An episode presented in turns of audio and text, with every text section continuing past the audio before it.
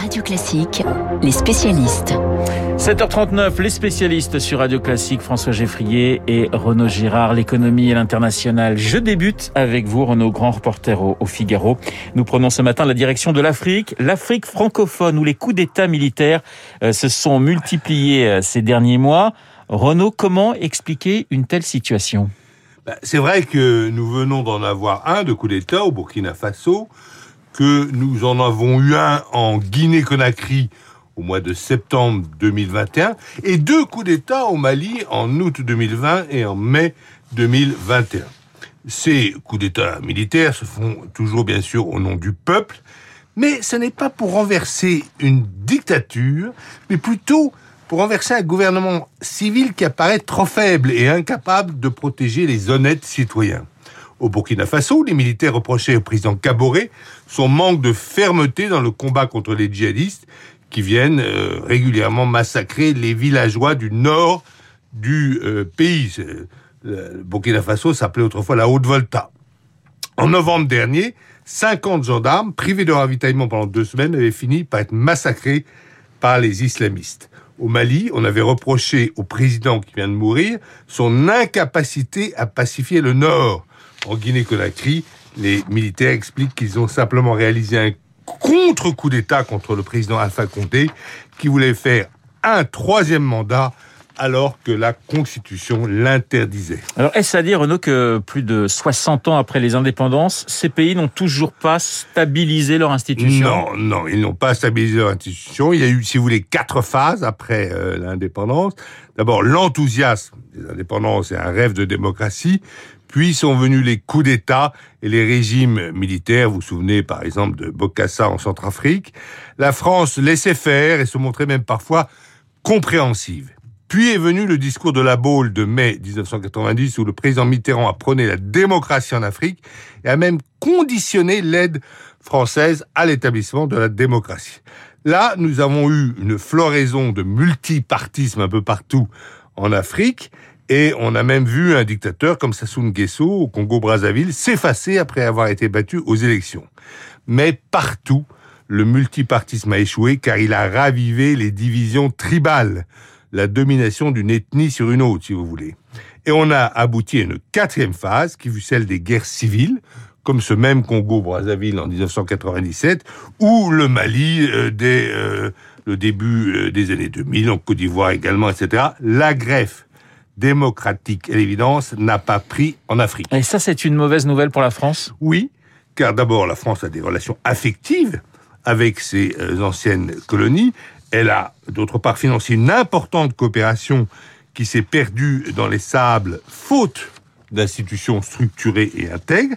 Par ailleurs, elle assiste à la destruction de ces États par un triple phénomène, le djihadisme, dont j'ai parlé, la désertification et la surpopulation, l'explosion démographique, si vous voulez, laquelle, évidemment, à l'origine de la pression migratoire et de tous les trafics d'êtres humains. Merci Renaud. Les grandes questions internationales avec vous dans les spécialistes. L'international, il sera également question à 8h15 avec mon invité Alexandre Orlov, ancien ambassadeur de Russie en France pour évoquer euh, l'Ukraine. J'ajoute, euh, Renaud, que vous avez co-signé avec euh, Alexandre Orlov un livre intitulé Un ambassadeur à Paris, hein, chez Fayard, sorti il y a un peu plus d'un an. C'est un grand diplomate que nous recevons. Oui, hein, c'est un, je vais donner quelques conseils pour l'écriture de ce livre également. Effectivement, c'est un grand diplomate. C'est sans doute le diplomate russe qui connaît le mieux la France, qui parle parfaitement français, vous le verrez, qui a servi euh, trois ou quatre fois euh, en France, pas seulement à Paris, il était aussi ambassadeur à euh, Strasbourg.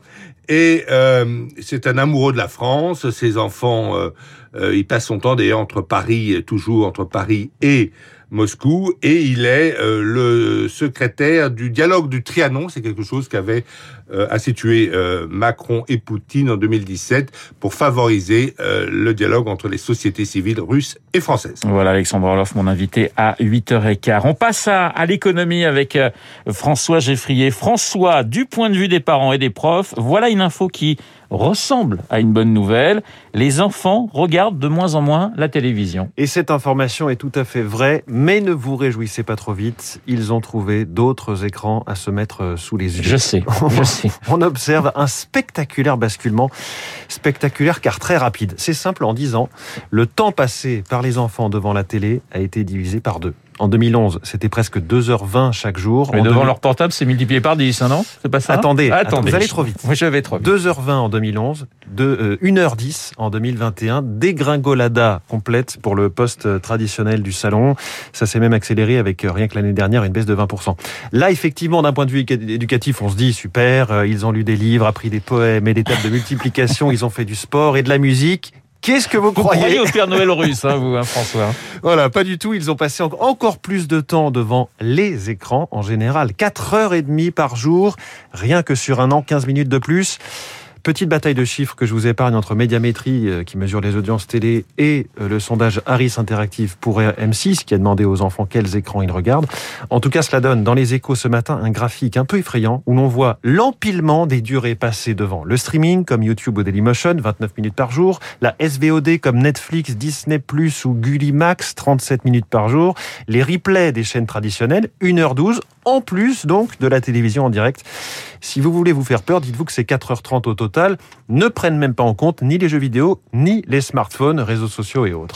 Voilà, si vous voulez rêver à quelque chose avec vos enfants, eh bien la seule menace que j'ai trouvée, c'est de jeter leur portable par la fenêtre. Alors là, ils vous écoutent un tout petit peu, ça Pas dure pas très longtemps. écolo. C'est pas très écolo, c'est pas, mais, c'est comme ça. Pour les chaînes de télé, François, c'est un, un sacré bouleversement très rapide. Leur modèle économique est, est en partie remis en cause. Oui, d'ailleurs, c'est la double peine. Non seulement les jeunes regardent moins la télé, ce qui représente mécaniquement une menace à terme d'avoir moins de téléspectateurs tout court, je vous fais pas un dessin, mais en plus, la publicité est de plus en plus encadrée. Surtout quand elle vise les enfants et les jeunes. La conséquence de tout cela, c'est le risque de voir fuir les annonceurs qui ne touchent plus assez leur cible et doivent intégrer dans leur spot de pub des quantités de contraintes. Cela avait commencé avec le célèbre mangerbouger.fr. Euh, Depuis, la publicité pour l'alimentaire a tout simplement été bannie euh, des créneaux horaires des programmes jeunesse. Certains craignent que tôt ou tard, les spots qui promeuvent des jouets pas suffisamment écologiques, par exemple, soient interdits. Et l'effet est global. Depuis 2018, les investissements publicitaires euh, sur ces cases jeunesse de TF1, M6 et Gulli ont baissé de 25%, 25% en trois ans. On peut rajouter le mouvement de fond de la pub. Les annonceurs préfèrent aller sur YouTube, par exemple, où la publicité est ciblée en fonction de la personne qui regarde, plutôt que de toucher un public à la télé certes nombreux, mais trop hétérogène. La situation pour le secteur ne va pas s'arranger puisqu'une proposition de loi pour limiter l'exposition des jeunes aux écrans est en préparation.